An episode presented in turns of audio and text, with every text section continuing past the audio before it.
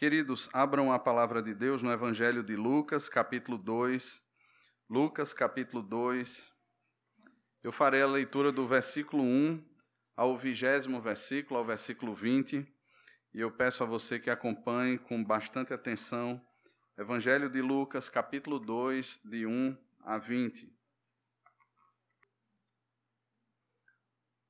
Evangelho de Lucas, capítulo 2, de 1 a 20, nos diz assim a palavra do Senhor.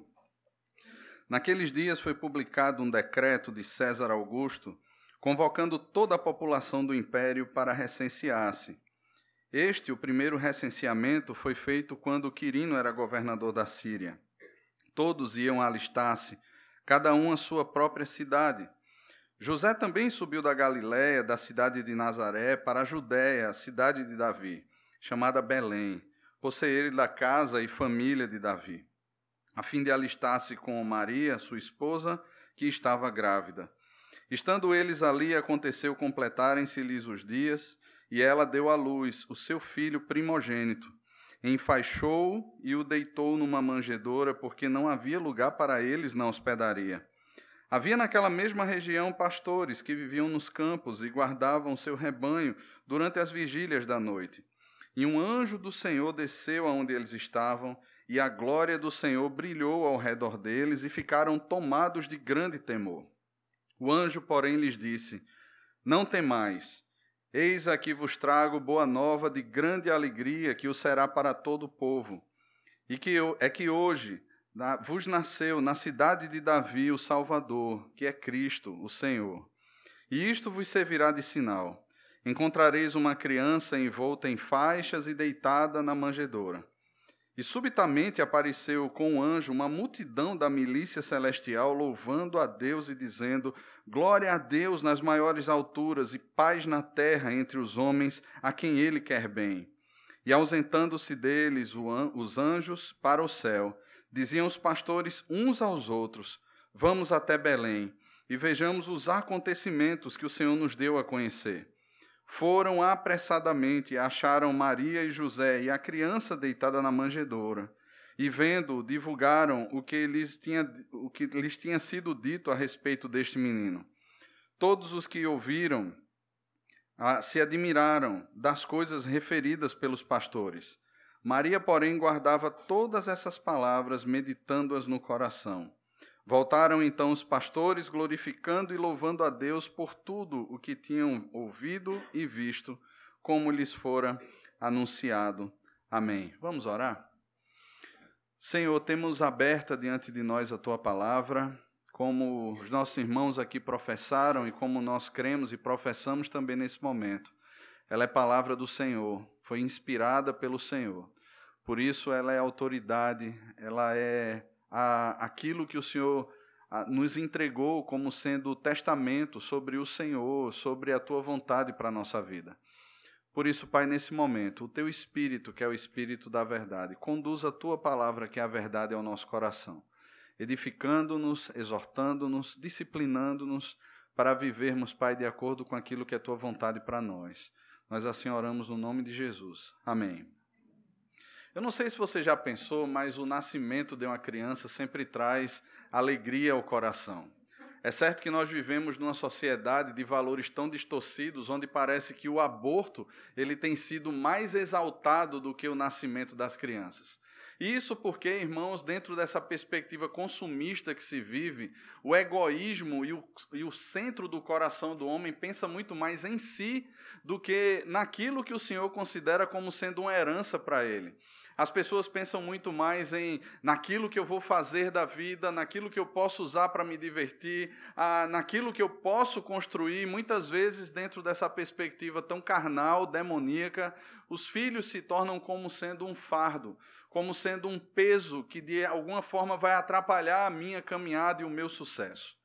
Essa é uma visão muito triste, mas é uma visão que toma conta hoje de grande parte das pessoas no mundo em que vivemos. E é natural, porque o mundo em que vivemos, como a palavra de Deus mesmo o descreve, é um mundo que está morto no maligno, é um mundo que jaz no maligno. No entanto, quando pensamos, nós que conhecemos a Cristo, no nascimento de filhos, Nós cremos e sonhamos e almejamos porque de fato a palavra de Deus diz que eles são herança do Senhor. É uma bênção do Senhor. Filhos não são fardos, filhos não são pesos, filhos não são maldições, eles devem ser ansiados, almejados. E lembro-me bem quando ah, nós, nós descobrimos que teríamos a nossa primeira filha, ah, na primeira ultrassom, quando você ouve o coraçãozinho do bebê, o seu coração parece que vai sair pela boca. É incrível, você que é pai, você já teve essa sensação, você que é mãe, você sentiu muito mais do que nós que somos pais, mas é uma sensação extraordinária, irmãos. Eu lembro que eu chorei do Hospital Português até a Iputinga, a casa da minha sogra. Eu não parava de chorar no carro pensando naquilo. Mas não é só a emoção do primeiro, foi a emoção com o segundo e foi a mesma emoção com a minha pequenininha, a minha terceira. E louvado seja Deus por isso, porque é um milagre do Senhor. E você que é casado ou recém-casado, sonhe, ore, almeje, porque é uma benção. Ontem eu conversava com um irmão, ele fez uma postagem e aí eu fui lá, conversei com ele e ele falou que na igreja que ele faz parte, muitas vezes as pessoas zombam e ficam preocupadas quando alguém aparece grávida. Quando alguma mulher diz assim: Olha, eu estou grávida do meu terceiro, é quase que um, é um absurdo, é quase que o mundo vai desabar, inclusive as próprias lideranças da igreja zombam disso e brincam com isso. Esse é um mundanismo, irmãos, que muitas vezes adentra as igrejas e faz com que muitas vezes os crentes tenham as mesmas percepções daqueles que não conhecem a Deus. Porém, filho é motivo de festa. Filho é motivo de alegria. Eu fico pensando, irmãos, nas mulheres da palavra de Deus. Nós ah, estudamos e temos exposto aqui o livro de Juízes nos cultos da manhã. E nós vimos a mãe de Sansão, uma mulher sem nome nas escrituras. Sabemos que o pai se chamava Manoá, mas nós não temos o nome da mãe de Sansão, e ela era uma mulher estéril e de idade certamente um pouco já avançada. E Deus lhe promete um filho, mas não foi só com ela. Aconteceu também com Sara, aconteceu também com Rebeca, aconteceu com Ana, mãe de Samuel, e aqui agora nós temos Maria uma mulher que talvez tivesse entre os seus 15 e 16 anos de idade, que estava desposada com um homem justo chamado José. E José não a conheceu, ele não teve nenhum tipo de relacionamento íntimo com ela e ela se achou grávida pelo Espírito Santo. O anjo do Senhor aparece a Maria, o anjo do Senhor aparece a José. E aqui nesse período de recenseamento, eles voltam para sua cidade natal, voltam para Belém da Judéia. Eles estão 140 quilômetros percorrendo entre a Nazaré, que ficava na Galiléia, até Belém da Judéia. E durante todo esse percurso, certamente a alegria saltava não só aos seus olhos, mas principalmente enchia o seu coração, porque os dias de Maria já estavam se completando. Mas a grande pergunta que eu faço quando eu leio esse texto e eu compartilho essa pergunta para os irmãos também, ou com os irmãos também, é: por quê? Por que essa criança precisou nascer?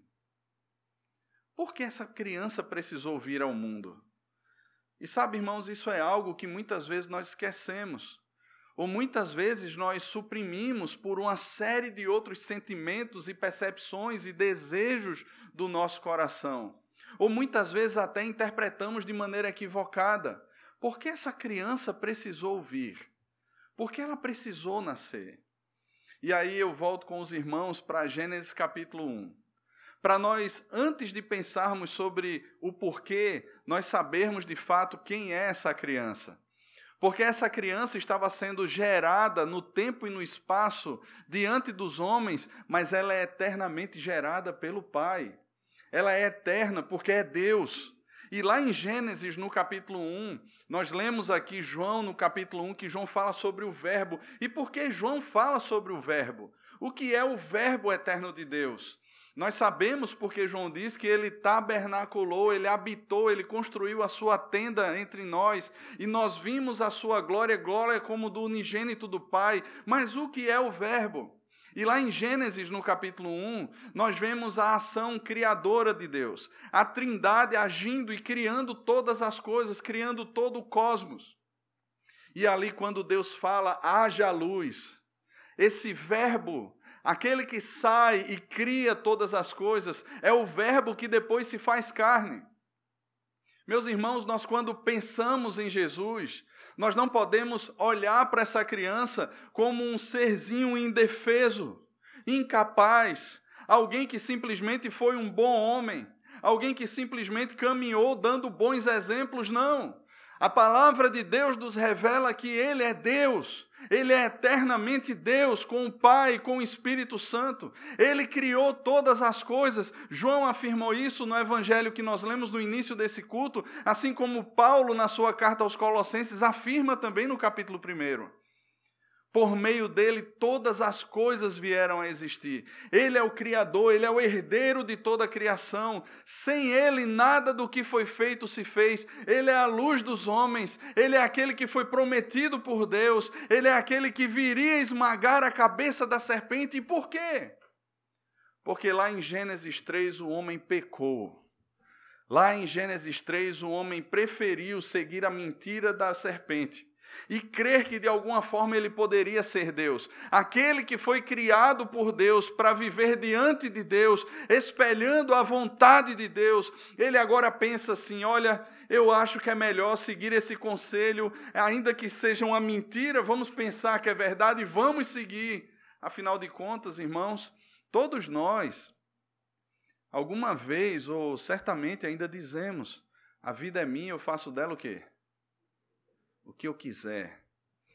Ou então, talvez num momento acalorado de uma discussão, pai repreendendo o filho, ou muitas vezes um colega repreendendo você, ou dentro de uma repreensão na própria igreja, você sentiu no coração e muitas vezes até colocou para fora: não se meta na minha, não se meta na minha vida. É essa falsa percepção de que somos deuses, de que somos senhores, de que a nossa vontade é a vontade que deve prevalecer, de que as nossas experiências, as nossas sensações, os nossos sentimentos, eles devem prevalecer sobre os outros. É esse desejo de ser Deus que corrompeu o coração do homem lá em Gênesis 3. E o homem tenta dar uma solução para o seu problema. Sabe o que é que ele faz? Ele percebendo quem ele é, a mulher percebendo agora que os seus impulsos, que os seus desejos não são mais santos. Eles dizem assim: vamos resolver o problema, vamos fazer uma coisa. Vamos pegar folhas de figueira e fazer cintas. E eles tentam, de alguma maneira, cobrir ali a sua nudez, a sua vergonha que agora está exposta. Só que no final do capítulo 2, ambos, homem e mulher, estavam nus e não se envergonhavam. O que é que aconteceu agora? Por que, é que eles se envergonham? Por que, é que eles cobrem a sua nudez? Por que, é que de alguma maneira eles olham um para o outro agora e se veem como ah, pessoas estranhas que não se conhecem? E a razão é simples, meus irmãos, porque o pecado agora habita no coração deles.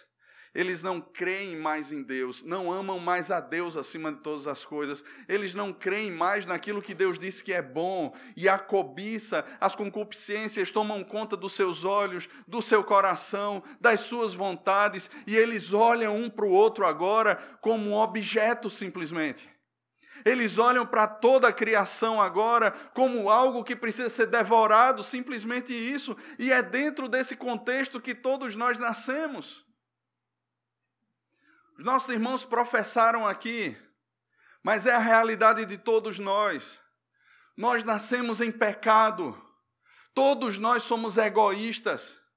Por mais que uma pessoa pense ser altruísta, por mais que você contemple ações de bondade no mundo, pessoas que de alguma forma estão pensando em ajudar as outras, muitas vezes com as suas sacolinhas nos sinais de trânsito, debaixo de um sol do meio-dia, e você olha para aquilo e diz assim: nossa, Fulano e Cicrano ali estão se, se entregando a, tantas, a tantos perigos até de assaltos, pensando no outro. Não! É porque de repente na próxima encarnação vai vir um ser melhor. Eles não estão pensando no outro. Nenhum de nós, irmãos, a partir de nós mesmos, se volta para Deus ou pensa no próximo como sendo superiores a nós. Nenhum de nós. O homem em Gênesis 3, a partir de Gênesis 3, ele é amante de si mesmo. Ele vive para suas próprias cobiças, para os seus próprios deleites. o que toma conta do coração dele é a concupiscência dos olhos, é a concupiscência da carne e a soberba da vida. Nenhum homem, a partir de Gênesis 3, nenhuma mulher, a partir de Gênesis 3, olha para o outro e diz assim: Você é reflexo da glória de Deus, eu vou me sujeitar ou vamos nos sujeitar uns aos outros em amor. Ninguém vive assim. Os papéis foram quebrados. Até hoje nós vemos como o homem ele luta contra aquilo que Deus estabeleceu. A luta do homem contra a família, a tentativa de destruir a família nos nossos dias não é só de hoje. Ela acontece desde Gênesis capítulo 3. As deturpações de gênero daquilo que Deus criou. Deus criou o homem, Deus criou a mulher, mas a deturpação nos nossos dias. Mas isso não acontece só nos nossos dias, isso acontece desde Gênesis capítulo 3. Nós, vemos, nós vimos isso em Sodoma e Gomorra, vimos isso ao longo da história. Não há nada de novo debaixo desse sol, meus irmãos. Não há nada de novo, simplesmente os processos eles se repetem. Eles expõem a cobiça, os maus desejos, o pecado do coração. E por mais que dentro desses contextos o homem tente algum tipo de espiritualidade, e nós vemos o surgimento de várias religiões a partir de Gênesis capítulo 3. E todas elas trazem uma proposta. Você pode criar um tipo de Deus para que ele seja propício a você por algo que você entregue a ele. E a gente vê, por exemplo, os egípcios, o faraó do Egito, ele se colocava como um próprio Deus na terra. E requeria dos egípcios a adoração ao seu nome. Mas não só eles, nós vemos que o povo de Deus, quando entra na terra prometida, ele vai se deparar com vários deuses estranhos. E Deus fala que eles não interajam, eles não assimilem toda aquela cultura, e eles assimilam, eles desobedecem, não expulsam os moradores da terra, pelo contrário, eles esquecem quem é Deus. Eles esquecem as obras ou os feitos salvíficos do Senhor, que os tirou do império de trevas, que os tirou da terra do Egito para a terra prometida pelo Senhor. Eles esquecem de tudo isso e eles se entregam à idolatria. A história está repleta, irmãos, desses casos onde o homem tenta de alguma maneira se justificar, se tornar aceitável diante de Deus. Nos tempos de Jesus não era diferente. Nós vamos encontrar ali, por exemplo, os fariseus. E os fariseus, eles faziam a sua interpretação distorcida da lei do Senhor. E eles passavam a perceber a lei do Senhor de maneira legalista. Ou seja, eu faço para conquistar algo. Eu não vou assistir TV, eu não vou conversar com algumas pessoas, ou então eu vou passar a fazer isso, eu vou passar a fazer aquilo outro, eu não vou fazer mais outras coisas, porque por meio disso que eu faço ou deixo de fazer, de repente Deus vai olhar para mim agora e vai dizer: Esse sim é o meu filho amado, como eu tenho prazer nele, nossa, como ele é bom. Por outro lado, os gentios, que somos nós, vivíamos de acordo com aquilo que o nosso coração achava ser melhor em termos de religiosidade. E é interessante, irmãos, porque até hoje muitas igrejas ditas evangélicas, elas vivem exatamente dentro dessa perspectiva. Eles abrem mão do somente a escritura e da totalidade da escritura para dizer assim, vamos criar alguns aspectos aqui a teologia, né, a falsa teologia da prosperidade está aí. A confissão positiva está aí. Declare, decrete. Essa semana, a nossa irmã Arielle faleceu. Nós orávamos por ela aqui e ela faleceu. Eu estava lá em Brasília essa semana e no dia da confraternização da gente, lá na Igreja Presbiteriana Nacional, estávamos lá em cima no gabinete pastoral e lá no templo, na parte de baixo, estava para acontecer a cerimônia fúnebre. Muita gente chegando. E é interessante, irmãos, porque muita gente criticando. Por que vocês não decretaram a cura dela? Por que vocês não declararam a cura dela? E dizendo isso ao esposo dela. E eu fico pensando que essas falas, elas são reflexo de uma teologia demoníaca, diabólica, que tem sido absorvida, assimilada por muitos dos nossos dias. Que olham para o Senhor Jesus como se ele fosse um tipo de serviçal, que estivesse com bandejas na sua mão, correndo atrás de cada um de nós, dizendo assim: Ô oh, meu filho, me perdoe, de que forma eu posso lhe ajudar? Me perdoe, me perdoe, não cheguei a tempo. Olha, vem cá, vem cá, deixa eu tentar consertar aqui a bobagem que eu fiz. Não, não, não. Irmãos, isso é uma distorção terrível sobre quem é Cristo. Mas, por outro lado, existe também o liberalismo teológico que entrou em muitas igrejas, conversava com um pastor que trabalha na área de missões essa semana, e ele dizendo que grandes agências missionárias estão abrindo mão das escrituras para viver agora a perspectiva da escritura oral. Sabe o que é que isso significa? Que você lê, interpreta da forma como você quiser e você ensina aquele povo que você está evangelizando. Mas olha, eu posso, se eu tirar as balizas que me prendem dentro de uma parede teológica, se eu retirá-las, irmãos, vai ser a minha interpretação que vai ser diferente da sua interpretação. O que é a palavra de Deus, afinal? Vai depender da interpretação de cada um. E eu disse a ele, meu irmão, quer dizer que as agências, as grandes agências, estão enviando missionários assim para o mundo. Ele disse exatamente assim. Irmãos, estamos vivendo o tempo da apostasia.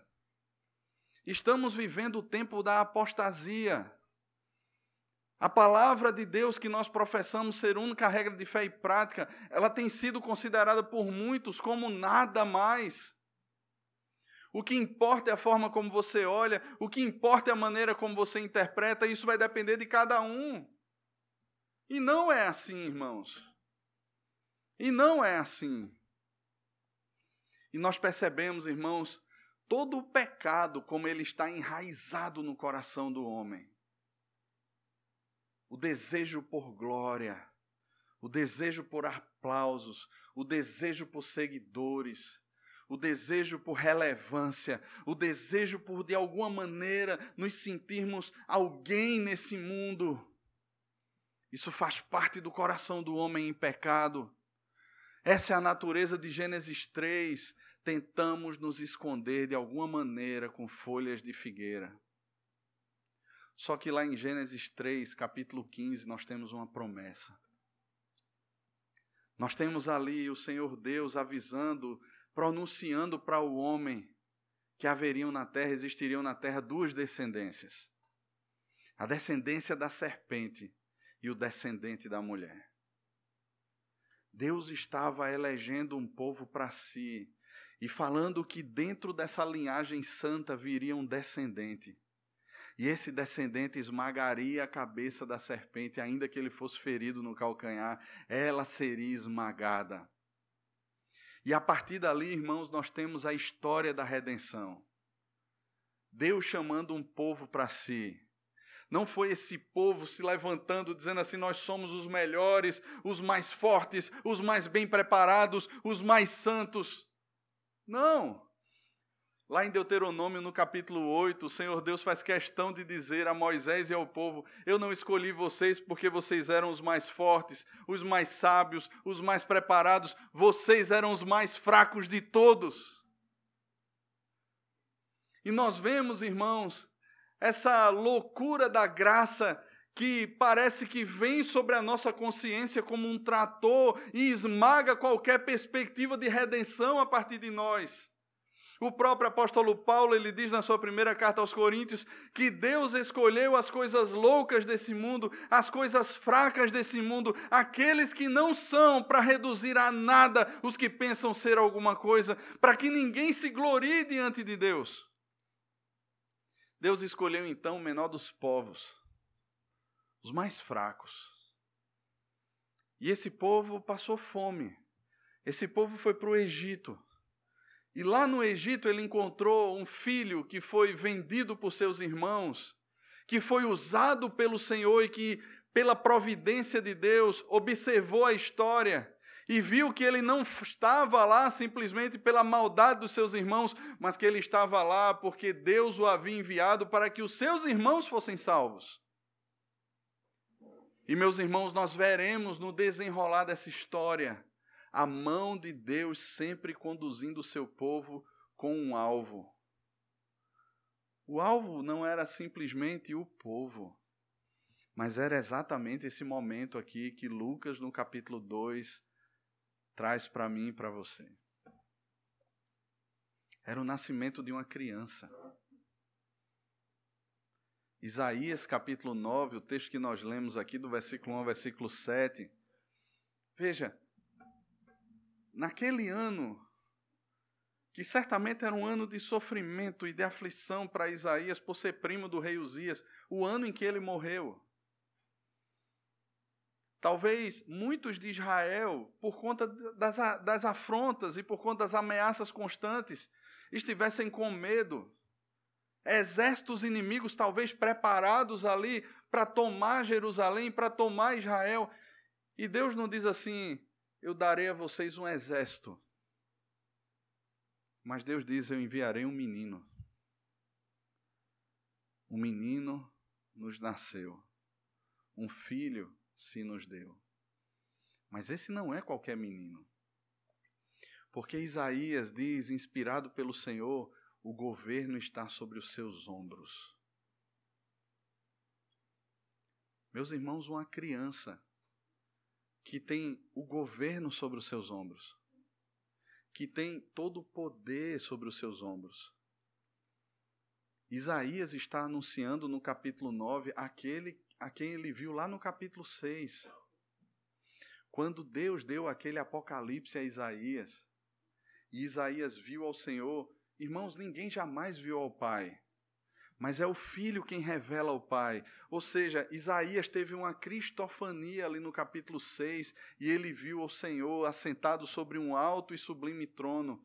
E esses anjos que estão aqui cantando para os pastores, esses mesmos anjos, junto com outros anjos, estavam lá no céu, cobrindo seus olhos, cobrindo seus pés e voando diante deles, sem parar, cantando: Santo, Santo, Santo é o Senhor dos exércitos toda a terra está cheia da sua glória. Meus irmãos, esse menino é o Rei da glória. Esse menino é o Criador de todo o cosmos. Esse menino é o Gel, é, é quem foi ele que, quando Deus sopra o seu fôlego naquela, naquele, naquele boneco de barro, dá vida àquele homem. É esse mesmo menino, irmãos, que agora, de maneira humilhada, está nascendo de uma mulher piedosa, escolhida por Deus, mas que possui a mesma semente do pecado que qualquer um de nós possui. Ele está se humilhando, e o apóstolo Paulo, em Filipenses 2, a partir do versículo 5, o apóstolo Paulo vai dizer: Tende em vós o mesmo sentimento que houve em Cristo ele não julgou como usurpação ser igual a Deus, antes a si mesmo se humilhou, sendo reconhecido em figura humana. Ele se esvaziou, meus irmãos, e ele se portou dentro do ventre de uma mulher. O Criador dos céus e da terra, o Senhor de todo o universo, estava contido agora dentro do ventre de uma mulher.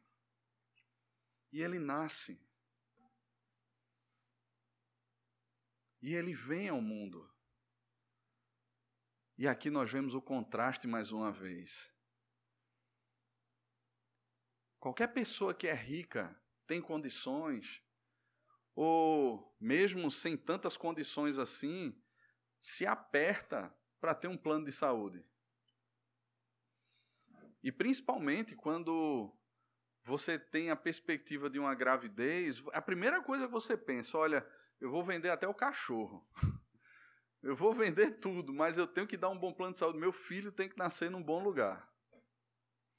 E todo mundo vai trabalhar de alguma maneira para ter um, um, local quanto mais seguro possível para que o seu filho venha ao mundo. Toda a assistência, todos os exames de pré-natal, disso, daquilo, quantas ultrassonografias, Quantas vezes a gente quer? Tem gente que compra até o aparelhinho para ficar em casa, escutando o coração do bebê o tempo todo. As mulheres fazem dietas, isso e aquilo outro, porque estão pensando muito mais na criança do que em si. Eles andam 140 quilômetros. Talvez levando chuva,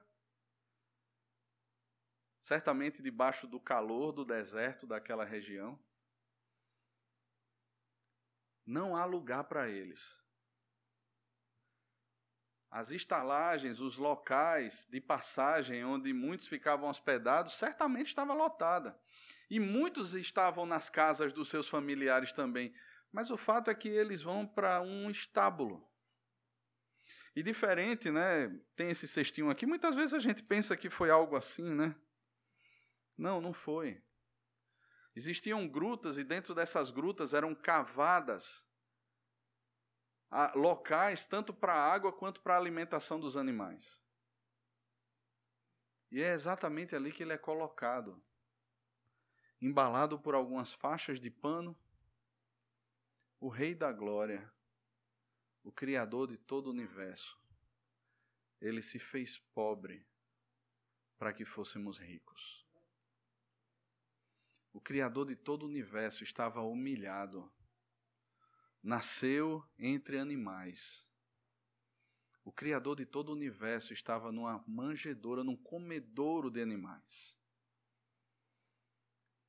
Não houve uma doula, não houve uma enfermeira ou enfermeiros ou médicos, neonatologistas, não teve quem sugasse o narizinho dele não teve quem o limpasse lá com todo cuidado.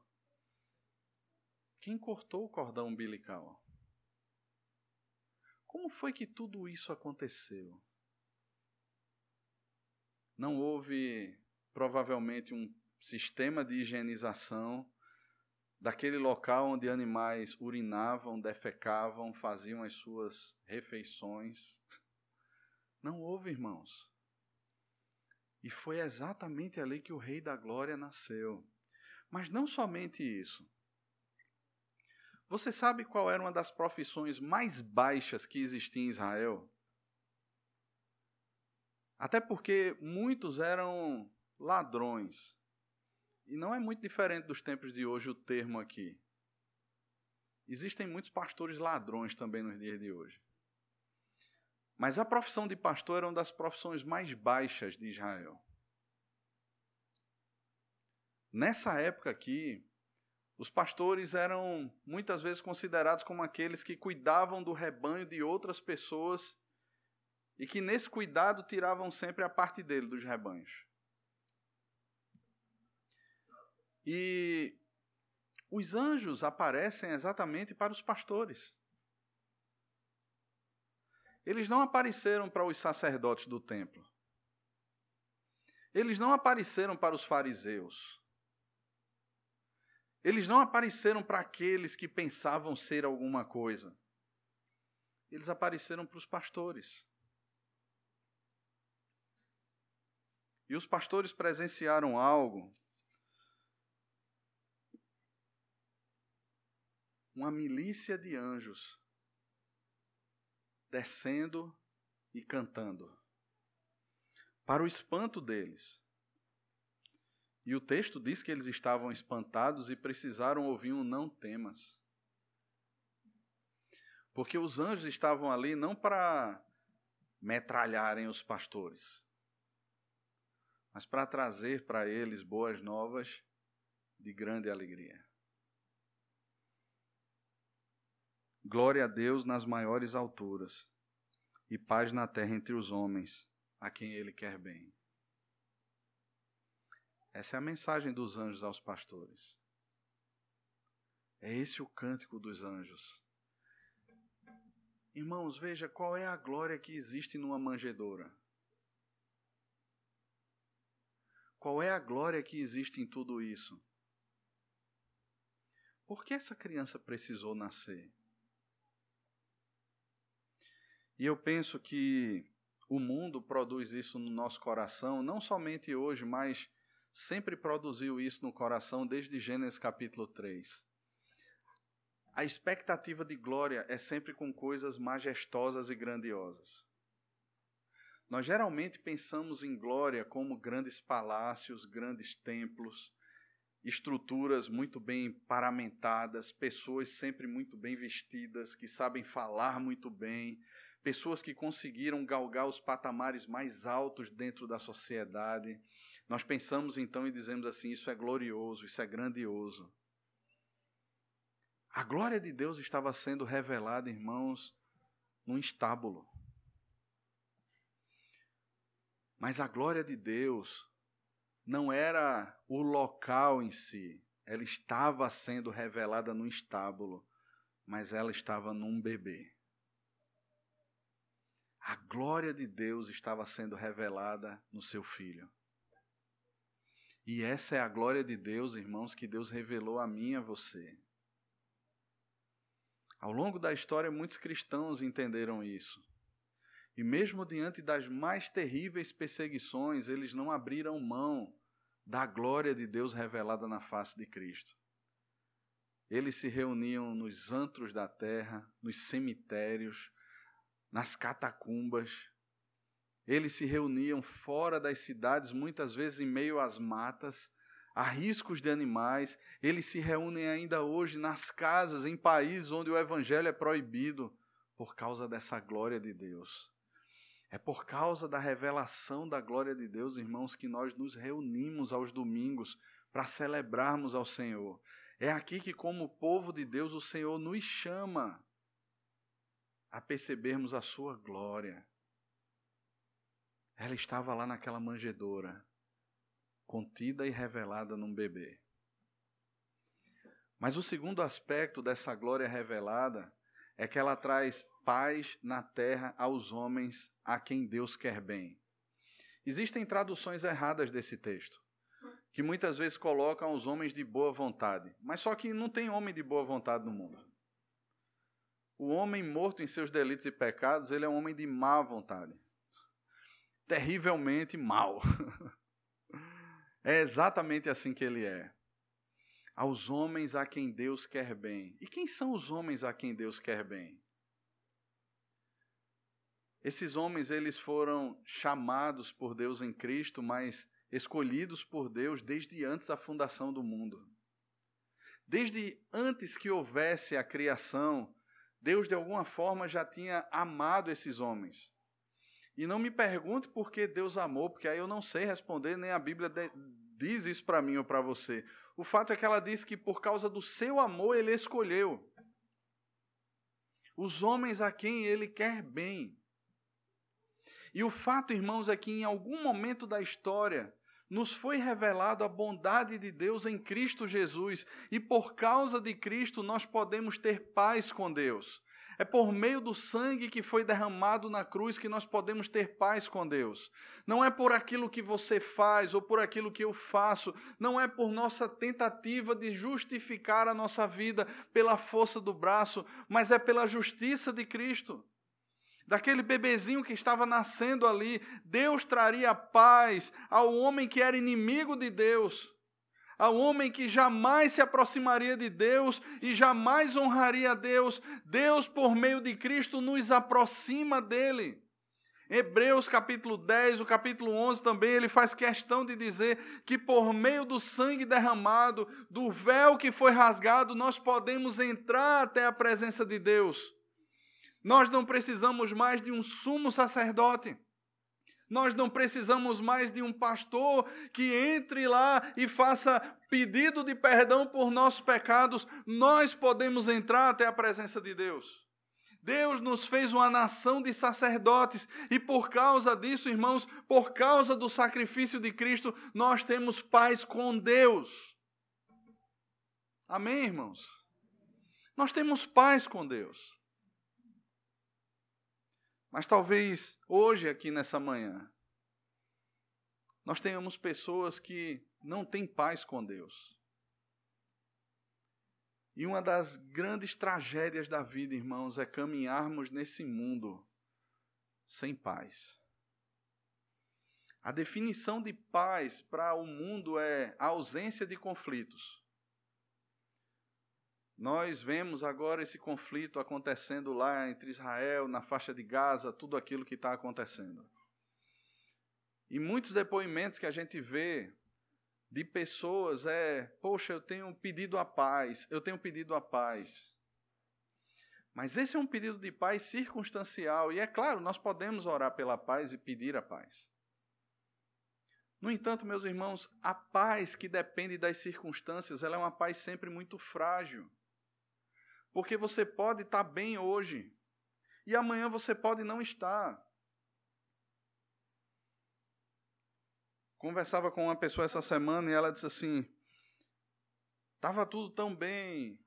A esposa de um parente caminhava todos os dias, isso e aquilo outro, e foi descoberto uma série de problemas no coração. E uma mulher tão nova agora já precisa fazer duas cirurgias de grande porte. Foi embora a paz. Estava tudo tão bem, foi embora a paz. E nós somos solapados, irmãos, e surpreendidos por isso todos os dias. Alguém mandou um vídeo essa semana, né? O carro ali no viaduto ali de Joana Bezerra, passam dois caras de bicicleta, daqui a pouco os caras voltam, põem uma arma lá, e a mulher entrega lá as coisas. Aí daqui a pouco o cara é preso, no mesmo dia é solto, sai pulando lá, celebrando porque não existe lei séria nesse país. E a gente olha assim, poxa, ele foi preso, agora eu posso dormir em paz. Ele foi solto. A paz circunstancial ela é sempre muito frágil. E assim é a nossa vida quando nós tentamos estabelecê-la na força do nosso braço. Ou olhamos para as estruturas humanas e pensamos assim: agora eu encontrei paz. Não encontrou, irmãos. Não encontramos. Paulo, nas suas cartas, fala sobre uma paz que excede todo o entendimento. E é interessante, uma das cartas mais belas que o apóstolo Paulo escreveu, Filipenses, Paulo estava preso. E pelo menos 16 vezes naquela carta ele usa a palavra alegria, contentamento, satisfação, que possuem a mesma raiz. E veja, se dependesse das circunstâncias, certamente Paulo não estaria escrevendo a carta conhecida como a carta da alegria dentro de uma prisão. Seria a carta da murmuração, a carta do abandono. Ou quando ele escreve a sua última carta, a segunda carta a Timóteo, quando ele diz que todos o abandonaram. Imagina, discípulos, cooperadores, ele chama um homem chamado, conhecido como Demas, de seu cooperador na carta aos Tessalonicenses, e agora Demas amou o presente século e foi embora. Homens que caminhavam com ele fizeram mal a ele. E ele diz: Só Lucas está comigo, irmãos. Alguns comentaristas chegam a dizer que o apóstolo Paulo andava com cerca de 10, às vezes 15 pessoas com ele. Só Lucas está comigo. Paulo poderia, naquele momento em que ele já foi ouvido a primeira vez e aguardava apenas a sua sentença, dizer assim: Rapaz, de que me adiantou seguir a Cristo? De que me adiantou viver para Cristo? Me privar de tantas coisas, deixar de aproveitar tantas coisas. Eu podia ser agora o rabino mor lá em Jerusalém, o chefe das sinagogas. Eu poderia ser isso agora. Olha onde é que eu estou. Não, irmãos. Ele tem uma convicção no coração porque ele tem paz com Deus por meio de Cristo. E ele diz: Já agora a coroa da justiça me está guardada, a qual o Senhor dará naquele dia, não somente a mim, mas a todos quantos amam a sua vinda. Ele tem paz em meio às piores circunstâncias.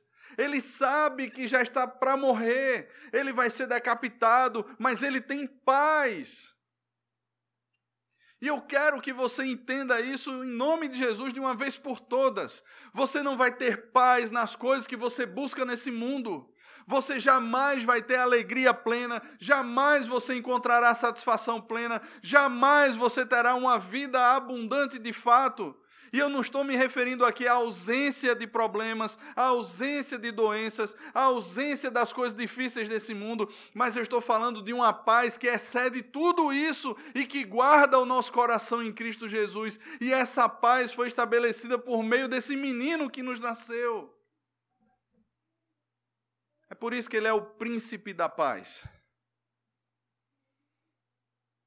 É por isso que ele é o príncipe da paz. E meus irmãos, talvez hoje o seu coração esteja quebrado. Talvez hoje o seu coração esteja cansado, sobrecarregado. Você está caminhando como uma ovelha que não tem pastor. Mas existe um menino que nos nasceu. Um filho que nos foi dado. E ele traz paz na terra aos homens a quem o Senhor quer bem. Então, deixa eu te dizer uma coisa. Para de lutar contra o Senhor.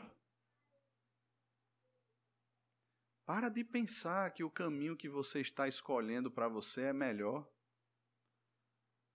Para de pensar que isso que você tem vivido é vida. Para de, de alguma maneira, olhar para Deus e colocar a culpa das coisas em Deus. Ou culpar as pessoas pela falta de paz que existe no seu coração. Meus irmãos, Jesus nunca prometeu para a gente vida fácil. Ele nunca prometeu para a gente um mundo onde a gente sai saltitando pelas nuvens com um pote de arco-íris, um pote de ouro no final do arco-íris ou coisas desse tipo.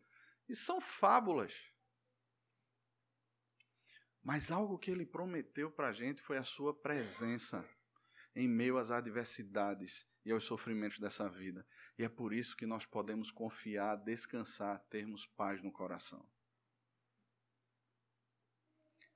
Meus irmãos, o sentido do Natal é o Senhor visitando o mundo, um mundo que não quis, que jamais gostaria de tê-lo. É Ele visitando o mundo para estabelecer a paz entre pecadores irremediáveis, mas que foram alcançados pelo sangue da cruz e que por isso podem ter paz. Quero convidar você a fechar os seus olhos, a curvar sua cabeça. Aqueles pastores saem dali daquele momento, eles correm para anunciar, eles correm para ver o menino.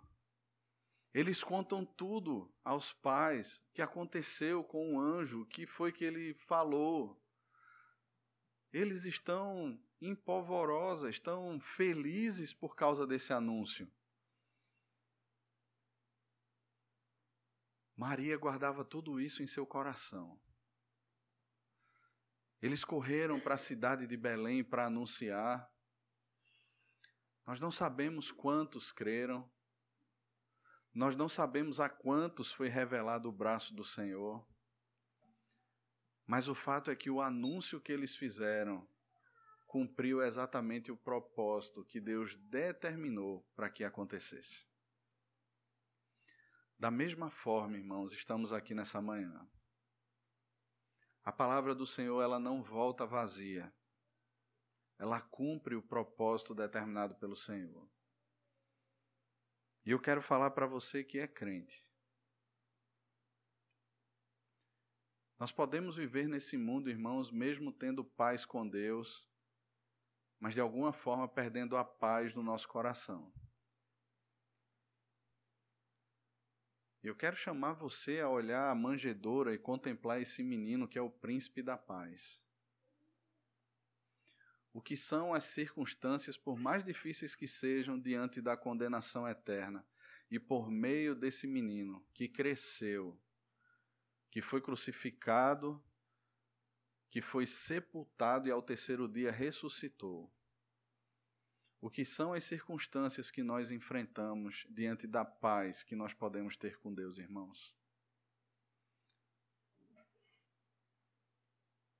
Lembre quem Ele é. Lembre das promessas da Escritura. E reanime o seu coração em Cristo. Mas eu falo para você que está aqui, que ainda não entregou a sua vida para o Senhor Jesus. A você que vive uma vida buscando paz nas pessoas, buscando paz nas coisas, talvez no curso que você sonha, no emprego dos sonhos, no casamento dos sonhos, no filho dos sonhos. A você que pensa que quanto mais você tiver, vai ser melhor para você, porque você vai ter mais segurança, mais conforto e, consequentemente, mais paz. Você pode lutar e viver gastando todas as suas unhas e até perdendo os seus dedos, cavando cisternas. Mas o que Jeremias nos diz é que são cisternas rachadas que não retêm água. Existe um rio de água viva um manancial de águas vivas que não seca e que de fato sacia a sede do nosso coração e nos dá paz. E ele não é simplesmente um local, é uma pessoa, é um menino que nos nasceu. E quem sabe hoje não é o tempo da oportunidade de você entregar a sua vida a Cristo. De você abrir mão de todas as tentativas de justificar de justificação que você já quis ou tentou estabelecer, de você pensar e abandonar essa perspectiva enganosa de que você está se salvando de alguma forma e você crê no suficiente Salvador, naquele menino enviado para lhe salvar.